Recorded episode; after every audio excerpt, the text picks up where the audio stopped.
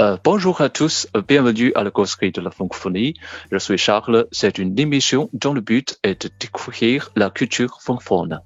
大家好，这里是曼丹法兰西。我们是一档以泛法语文化为主题的播客节目，旨在为中文世界的朋友揭开法语世界神秘的面纱。大家可以通过搜索“曼丹法兰西”在喜马拉雅、苹果播客和每日法语听力上找到我们。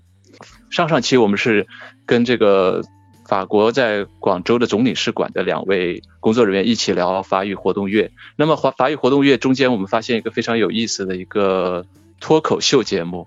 而且这个法语的脱口秀节目，居然是呃，居然是一位来自中国的中国人在表演，所以这个让我非常非常的好奇，所以我当时联系了鲁丹，嗯，呃，法领馆的鲁丹，他就推荐了我们今天的嘉宾李松，啊，李松，呃，跟大家打个招呼吧。OK，呃，Bonjour, bonjour à tout le monde. Euh, je m'appelle Lisson. Eh bien, je, là, je présente un projet de, d'un monologue humoristique euh, dans le cadre du mois de la francophonie euh, en Chine. Alors, je travaille dans des domaines très variés, euh, mais liés à la culture. Euh, je suis galériste, je suis aussi agent littéraire et j'étais présentateur de télé avant. Et donc maintenant, je navigue entre les deux pays, entre la France et la Chine. Hein. 呃，大家好，我的名字叫李松。呃，今年的这个法国呃活动月呢，我有一个节目是一个法语的脱口秀。那呢，我现在的工作呢，呃，身兼多职啊，当时但是都是和文化相关。呃，我有一个摄影的画廊， 然后呢，我也是担任这个版作作家版权的代理商。呃，所以我的生活呢，基本上在中国和法国之间这样两个国家啊，不同的来来回回吧。呃，大致就是这样啊。嗯，那你是什么时候开始接触法语？呃，我接触法语是二零零零年，呃，我当时上大学，呃，学的法语，我是大学法语系，呃，就是专门学法语。呃，当时呢，是因为其实我是二零零零年，呃，考大学，呃，我是呃，我是上海人，但是我考的大学呢。却考到了当时名字还叫青岛海洋大学，那现在呢改名为中国海洋大学。嗯，然后呢，我们当时呃报考就是可能呃北上广深这样的学生考考到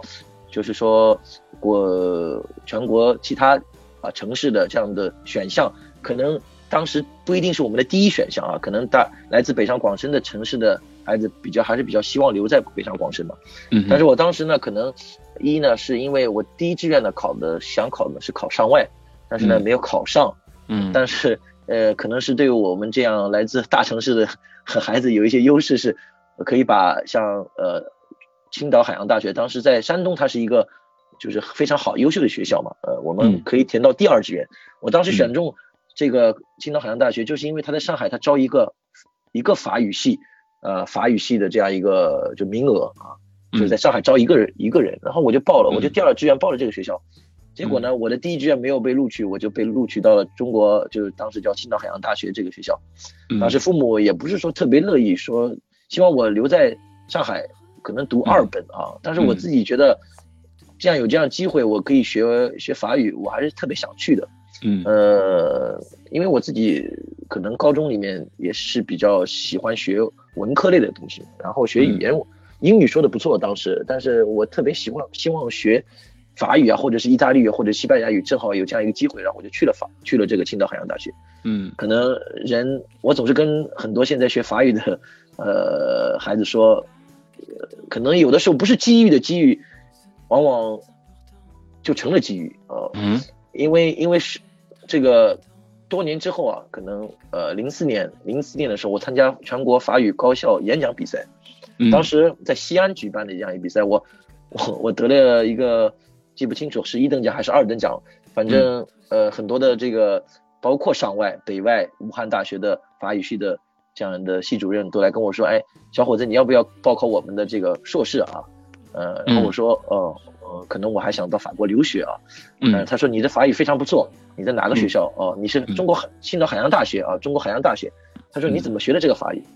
然后其中有一个我记得特别清楚，当时那个上外的老师他是曹德明啊，他是应该现在应该也是系现在上上海外国语呃大学的校长，可能可能是这样一个情况。他跟我说啊，你你要不要考我们这个学校？我我特别惊讶，特别有意思的回答我说，老师我是上海人，然后我的第一志愿我是想报你们上外的法语系，可是我没考上。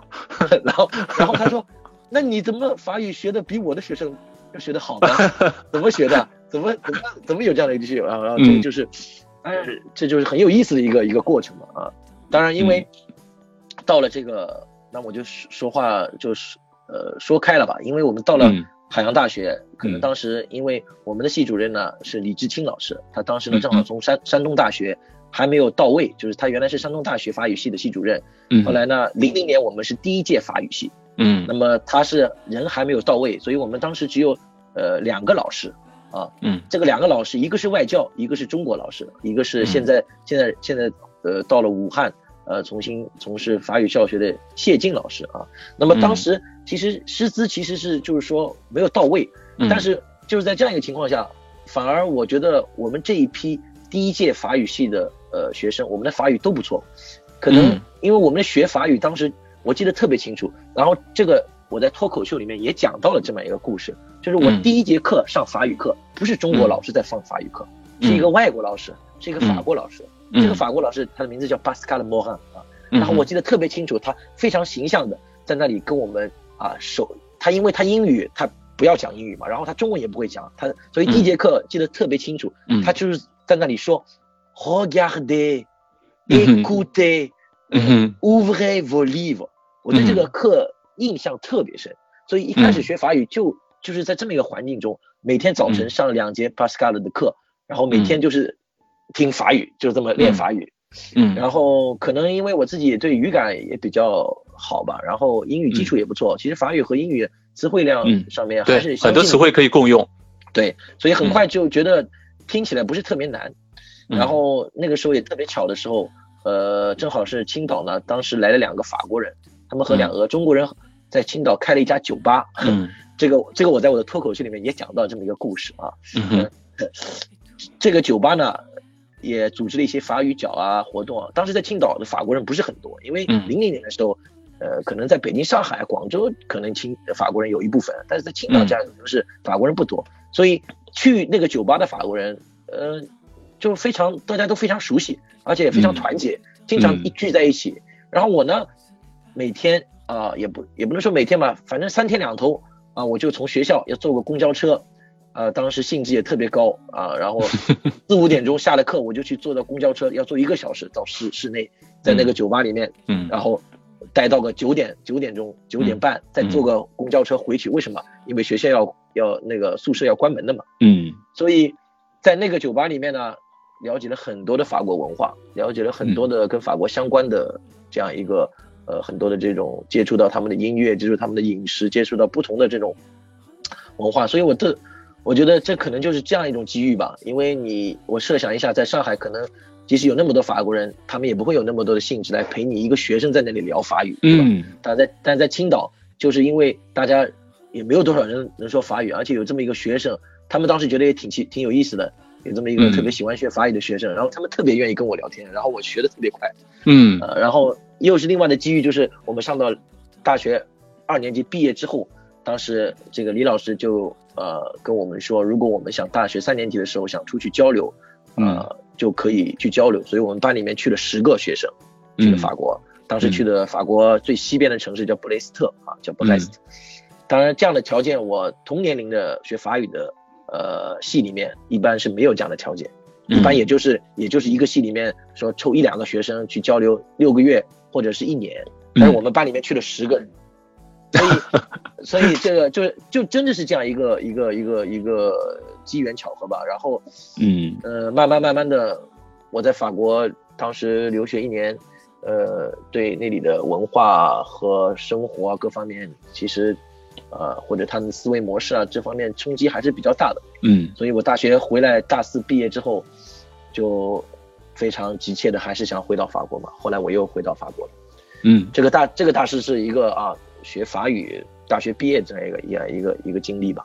嗯，那我我听的您这个经历啊，就觉得其实有些人啊很抱怨说，哎，我如果没考上北上广深的一些比较好的一些学校，可能就觉得哎呀追悔莫及，当时为什么不好好学习？但实际上从你这个经历来看啊，其实其实有些时候就是塞翁失马焉知非福。呃，有些事情啊，并不是说一定是学校好就能够掌握更好的资源。就像您说的，在青岛海洋大学当时第一年筹建法语系，肯定是很重视，这师资相关的这个力量和资源也都很到位。然后再加上青岛这个城市法国人不是特别多，所以你到时候你当时也很善用，能够善用这些资源，让你的法语能够迅速的在这四年时间有一个很好的一个基础和很好的一个发展和嗯很突出的一个能力啊。当然，可能也是因为 我社交能力还是不错嘛，因为我比较喜欢和人交流，和人说话，和人聊天。那是不是这个听说读写这四门，你是在说这一块是特别特别的呃领先？说目前来看，呃，法语说是我肯定 就是说，因为很多，因为我现在工作中啊，也会经常和。呃，大使馆呃有很多合作，北京这边啊，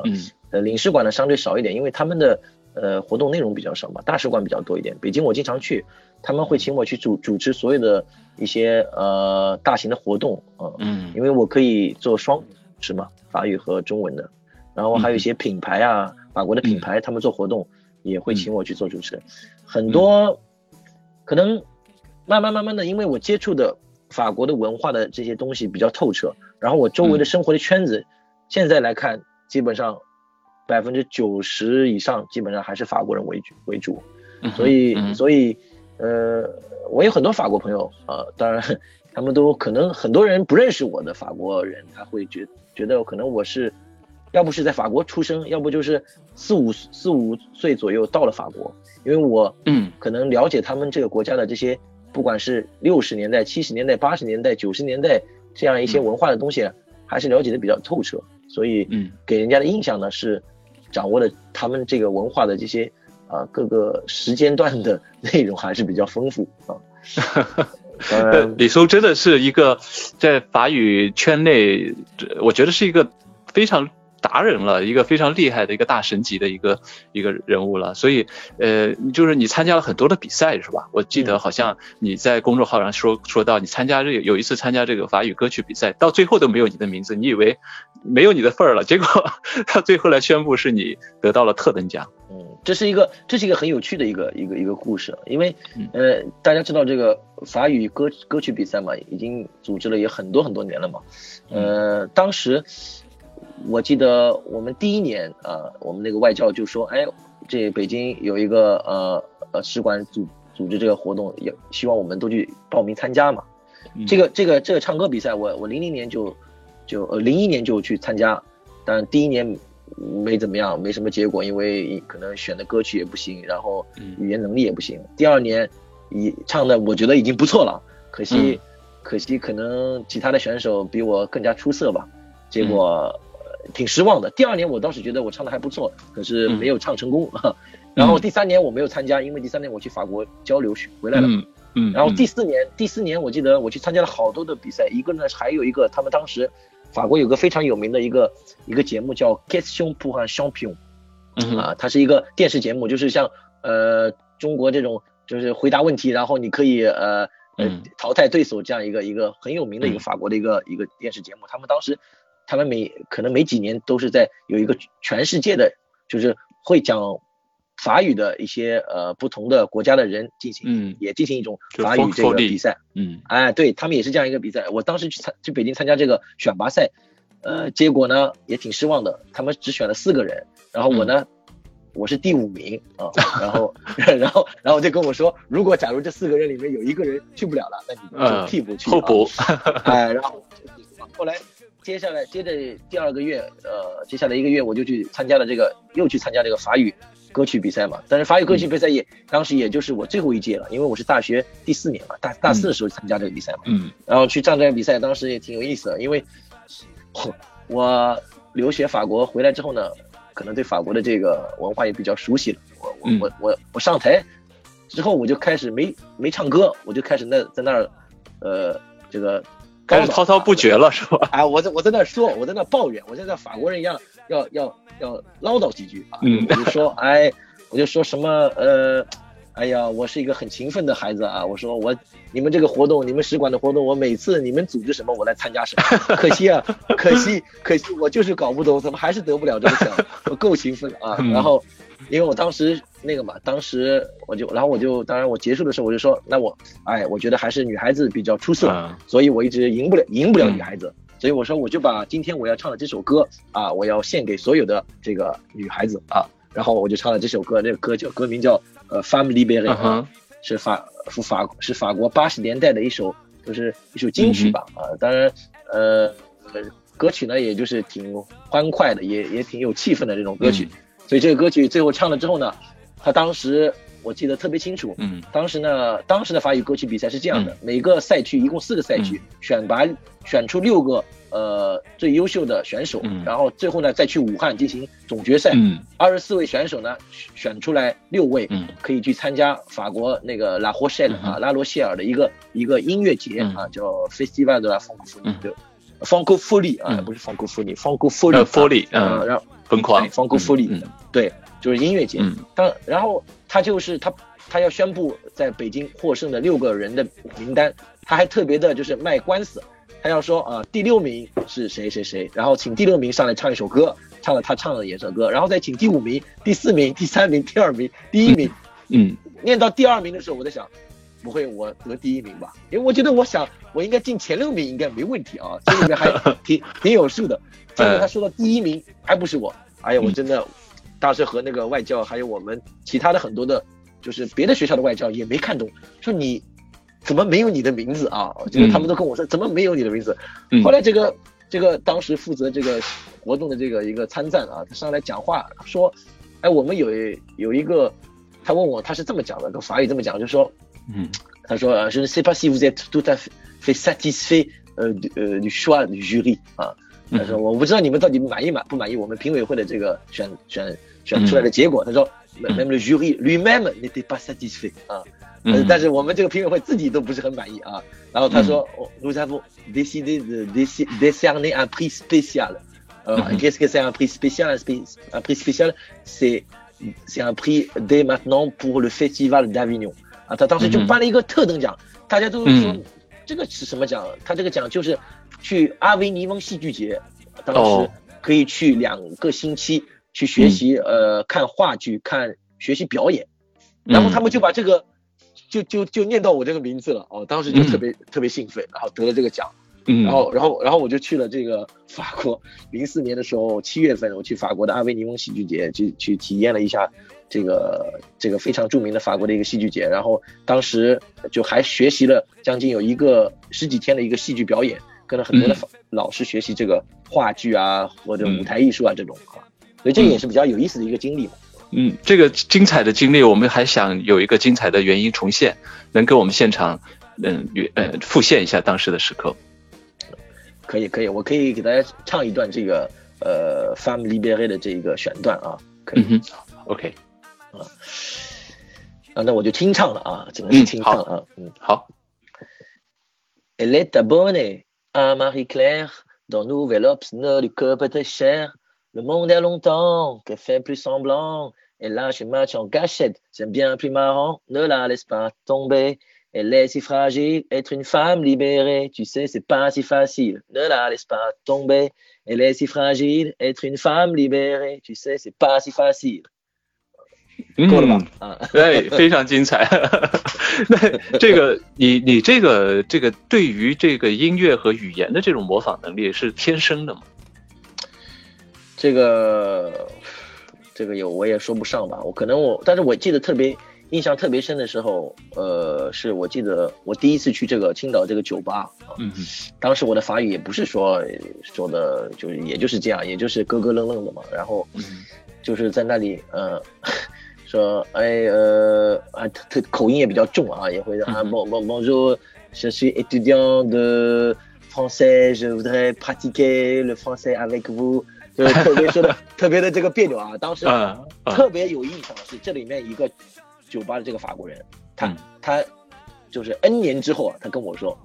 哎，我当时第一眼见到你，你是让我哭笑不得。我那时候这个哥们儿是谁了？来这儿烦死人了，要干什么？来练法语什么乱七八糟的。但又觉得你挺有意思，还挺有勇气的啊！他跑过来这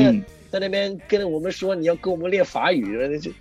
这，但是他但是这个这个人，我现在跟他关系也挺好的嘛，他现在回到巴黎了嘛。嗯嗯。然后我跟他说我做一个脱口秀，他也反正特别的激动啊，因为他因为像像其实我在。在上海的遇到的法国人来听我，已经来听我，呃，讲这个脱口秀的很多法国人，嗯，当然他们会比较喜欢我讲的这个内容，但是，但是，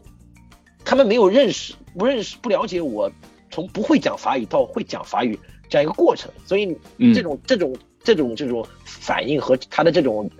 这种这种感触不会特别深。嗯，我我我真正就是熟悉的，呃，可能就是在青岛这几个法国人。他们可能真的就是可以非常的清楚的谈到，我从一个不会讲法语，嗯，到现在能讲这样的法语，这样一个过程，这个是让很多就是听到我认识的法国人，他们觉得就特别还特别。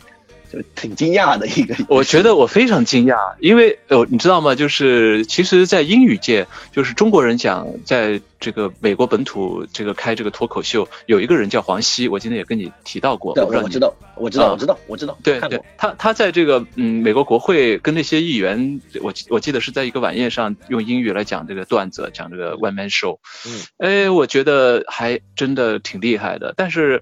就是说，在法语界居然也有这样的一样一样的这样的一个人物存在，真的是让我觉得，因为我现在确实觉得学法语最难的一点就是口语，那居然能纯熟到你自己写段子，然后自己把它再表达出讲出来表演出来，而且能能在法国本土来开表演，我觉得这是一个不可思议的事情。那这个能给我们 介绍一下这个脱口秀这段经历吗？嗯，这个是这样的，其实嗯。这个要谈到我个人的一种一个生活经历啊，嗯，因为其实我零四年我又回到法国留学，我在法国生活到了零八年，呃，零八年，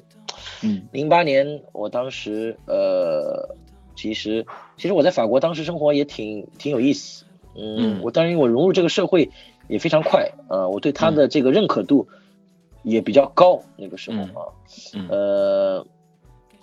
当然，这里面有很多的这个生活经历嘛，因为可能我在法国啊，也确实认认识了，呃，各个层次、各个领域呃不同的呃不同的人，所以我对他整个一个文化的这个呃他的一个包容度啊，和他的一个从上到下的各种呃小众文化、大众文化，或者是说呃怎么怎么怎么说呢，这个不入流的文化也都各有都有了解，呃，也特别。对这个东西特别痴迷吧，呃，嗯，呃，慢慢慢慢习惯了习惯了他的生活之后呢，就会觉得，呃，嗯，这个国家挺适合我我的一种生活理念的啊，嗯，当然可能对于考虑自己前途啊，呃，到底想做什么这方面，可能那个时候年纪还比较轻吧，二十三四岁的时候，你可能融入到法国社会的时候，不会想那么长久，说我以后到底想做什么，觉得在那边，呃，生活也挺有意思。呃，说说到这个，我再插一句啊，因为我当时现在在法国，呃，和我那个时候一起去留学的这这样一波同学里面，呃，还有有有这么几个还是在法国生活嘛，对吧？嗯，呃，我我我 跟他们开玩笑说，呃，因为我现在法国也经常去嘛，也偶尔会跟他们在一起巴黎吃饭。我说，可能我觉得我们可能是，换句话说，可能有可能是感觉是真的是最后这么一波人，是可能当时从法国。从中国到法国，呃的时候，可能觉得还觉得，哎，挺想留在那里的啊。就是说啊，可能现在年纪轻的人说我到法国留学，他可能想的第一点不是说我要留在法国，因为因为中国和法国的这种，就从啊就业啊各方面呃各方面的考虑，现在中国的就业环境，你懂法语，肯定要比在法国，我觉得我个人觉得是要要有机会啊。嗯。那么那么生活的这个变化，这个国家的发展也特别快。呃，工作机会也比较多，所以现在这个趋势都是反着来走啊。因为现在我周周围的法国人整天在问我，那有没有工作介绍给他们在中国，有没有能不能帮他们办续一个签证，能不能留在中国？很多人法国人留在想中国，我们那个时候是说是不是留在法国啊？所以我就跟他说，可能是最后一波。所以因为我们当时就特别花功夫、花心思去去了解他的文化。嗯，现在的现在我我见到年纪轻的到到法国留学的，可能你跟国内的这种交流就已经很多，你可以通过微信，你不需要出门，你不需要每天真的就必须跟法国人讲话，你才会觉得有伴儿，对吧？嗯嗯。但是那个时候留学，你这个打个电话还要拨一个号码，还要买张卡到国内，一一天就是一个星期能打上一次电话，觉得也也挺也也就够了吧？啊，也也也不是那么容易。跟国内的人交流，所以可能那个需要我们更好的去去融入法国生生活嘛。嗯，所以所以我融入的比较快之后呢，呃，对他的国家的东西比较喜欢，但是后来呢，因为我个人私人的原因，因为呃，我跟着一个呃法国姑娘呢回到了呃中国啊。嗯。是他，因为他要来到中国，所以我跟着他的来到中国，嗯，挺有意思的。是吧？我不是特别想来回到中国当时，但是他特别对中国有兴趣，嗯他他说带着我，他说要到中国来，嗯，后来我就我们就到了北京，那是零八年的时候，零八年的时候呢，我特别特别轻松的就第一份工作就找的特，第二天就找到了，我就在一个当时呃。北外很有名的一个老师叫马小红，大家嗯嗯嗯嗯嗯，这是这个我们法语界非常著名的名师。对，马小红，马小红，嗯，他有一个培训机构，呃，叫法比加，呃，是一个就培训法语的机构。然后我在那边第二天就去上法语课了，因为他当天就让我试课，他那个老师。然后我一试，学生们都非常喜欢嘛，因为我年纪比较轻，而且也刚从法国回来嘛，所以大部分学生他们的目的就是要去留学法国的嘛。呃，当然第二天就在那里工作，然后呃薪水也不错，哎，然后生活也挺挺不错的，啊，有很多课课余的时间，接接下来待了可能有六六个月吧，嗯，六个月之后呢，当时央视法语频道正好要找播音员，啊，嗯，我就去考这个播音员，嗯，然后然后就考考考考上了这个播音员，然后然后然后我就进央视法语频道，我就去当播音员去了，是新闻主播吗？就是新闻主播，对，哦，嗯，所以我在我在央视法语频道做过新闻主播，但是做的时间不是很很长，因为可能那个平台对于我来说，呃，不是特别适合我啊，嗯，因为体制内你应该适合在体制外，对我可能是一个想法比较多、想法比较 复杂的一个人吧，可能那样一个环境不是特别适合我，所以我播了一一阵子之后，我就辞掉那个工作。嗯，就辞掉那个工作，可能当时我父母也不是特别理解，因为他们认为你这样一个平台，你干嘛不在那好好待着呢？但我觉得我年纪太轻，如果我就是走一这样一个道路，可能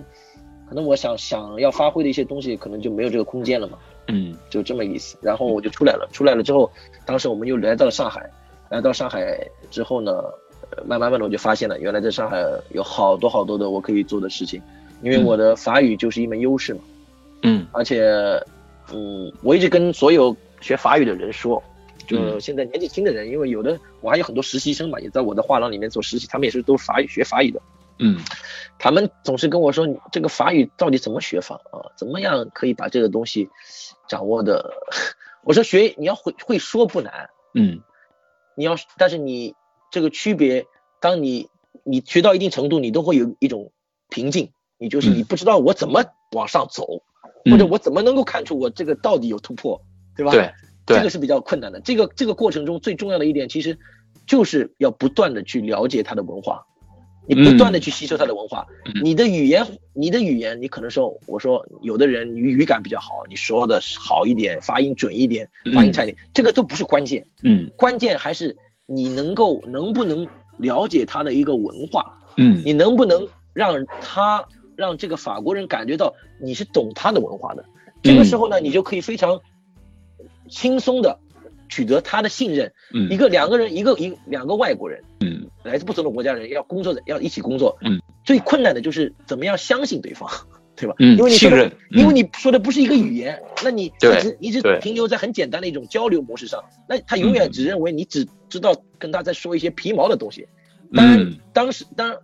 就是我举个很简单的道理，你你认识一个呃外国人，他跟你中文讲话，跟你这样交流啊，我觉得没没问题。但是他突然跟你来说说点什么小段子，跟你来说跟你说点什么大话西游，来说点什么，就你会觉得这个，哎，这个外国人哎挺有意思，哎，对对对，哎，这个外国人是个有趣的灵魂，对，这个中国这个外国人他中国怎么这么了解？哎，你你会你会情不自禁的说，哎，要不一起来哪里去吃吃喝喝玩玩啊，对吧？你会你也会邀请他，为什么？因为你会觉得，哎，他很懂你的文化，嗯，或者他对你的文化特别感兴趣。而不是只是停留在跟你说你好啊，我是大卫啊，我来自美国，呃，我中文说的还可以啊，这这个这个你就是你就是这样了，你也就是这样，对对对吧？对，你不可能说你跟他有一更深入的了解，所以这个时候就需要你去投入他的文化，你去了解他的文化，你能够说一些哎，让人家法国人觉得哎，这个你怎么你怎么知道的啊？这挺有意思，你看来你是对我们文化花功夫了，对吧？对，在做这个基础的时候。那慢慢慢慢的，即使你说我你说的口音有一些没，这个都不是什么问题。关键是你怎么样去了解这些不同的文化，知道哦，他这个电影，知道他这个音乐，知道他这些啊政治的一个变化，或者是他的历史发展，知道法国这个时期是在做些什么，法国这那个时期是干什么，法国这个领这个这个呃这个这个叫什么呃这个省它有什么特色这个啊菜或者是什么，所有的东西你都要去了解，这样。你你你了解完了之后，你才可以说哦哦，这个可能我不喜欢吃。法国的，比如说我说啊，斯卡拉斯堡呃舒库子，我我不是很喜欢吃，我喜欢吃，比如说在那个呃 g a s t e n o d a r i 啊这个城市的，我喜欢吃 g a s o u l e 大家知道那个鸭子鸭腿那个啊，我喜欢这个，你都要去尝过，你都要去了解过了，你才说哦，这个我喜欢，这个不喜欢，你都没尝过，你不了解，你你在那里不可能跟人家有什么话题了，对吧？对对对，就是这个意思，所以我就说，我就跟他们说，你们必须要去。花这个功夫，花这个精力。如果看到我的实习生，当然我一有的时候我跟他，我先批评他，我说我们那个时候要学法语，好不容易找到一张什么 CD，然后有首法语歌，哦，兴奋的不得了。这个歌从头至尾，从歌词第一句到最后一句都已经都已经记下来了。你们现在资源丰富的不得了，QQ 音乐、虾米音乐、什么音乐，什么你随便打个法语歌曲，对，很多很多资源很很很好好好找。还有歌词，我都没看见你在那里好好的跟我说你懂多少法语的歌曲，也没看到你说我最近看了哪部法国电影，知道哦这个演员是谁，那个是什么？时代，你们现在时代时代不同了，就像你刚才说的，现在互联网时代，人的注意力在不断的跳跃，资源不会像我们那个时代可以专注进去。这资源那么丰富，反而不学了。对，没有资源，我们那个时候学的多么卖力，我就这么说，对对吧？对，所以哎，这个也是当然。当然，我也不是说没有这样好好学的学生啊，可能就是我看到的普遍现象吧。哎，对对对，是这样。所以，所以这个过程中，呃，我在长话短说吧，可能就是我到了回到国内之后，发现原来，嗯，开始又重新有一种新的认识嘛。首先对我自己国家有一些新的认识，另外呢，对法国呢又有一些别的看法了。因为你，这是我现在啊，当然可以。比较轻松的说这样的话，因为那个时候当然可能还不是看得清楚啊。呃，时间推移之后呢，也我毕竟我回来也在国内也就就也就快十年了吧，也对呃整个法国呢我也经常去，所以在不同的啊活动啊这个我经常说这个法语叫 the movement 啊，在动的过程中你就有机会，有就有机遇。中国人说动机动机，这个动你必须要动才有机会。对。对，所以我在不同的动的时候呢，就发现了，在两个国家你之间，你有了有了不同的呃视角，你就可以更好的看到另外一个呃国家的优势和另外国家的不足，你就要取长补短。所以，嗯，那个时候我在嗯就决定啊，一直在国内发展是也是因为呃国内机会相对来说对我来说比较多一点，然后法语是我的优势。然后呃说到脱口秀是这样一个故事，因为。呃，可能我到了一定年纪，可能我对法语这个投入也确实比较大，呃，可能也希望也希望能够得到一些认可，这是肯定的，对吧？嗯。当时，呃，前两年呢，我因为我现在做的一个职业，也就是我我是一个就是版权代理啊，法国的一个，呃，法国最畅销的呃作家叫米索啊，李欧门米索啊，嗯呃，之前他的出版社啊，他现在刚刚换了出版社，他之前出版社我们的出版社叫 XO Edition，是法国出非常呃畅销书的一个出版社，包括呃马克龙总统的这个革命这个书也是我们法国出版社出的，呃，米索呢，我当时是我代理他的这个版权，我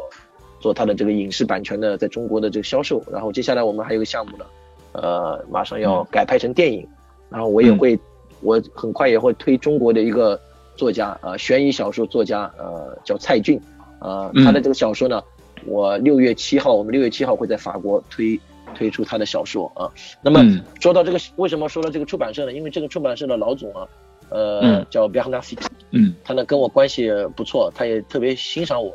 呃，他来到中国之后呢，呃，因为他现在岁数也挺大了，七十来岁，所以他来中国的时候，第一次来的时候，也就真正了解中国的时候，也也也都快七十岁了。所以我带他看了很多中国的不同的地方，然后他就觉得，哎，其实中国有那么好的就发展的一个空间，然后大家是这样一个心态。他说我们法国人根本不了解，在法国的一个普通普遍的一个民众。他们通过媒体各方面了解的中国其实太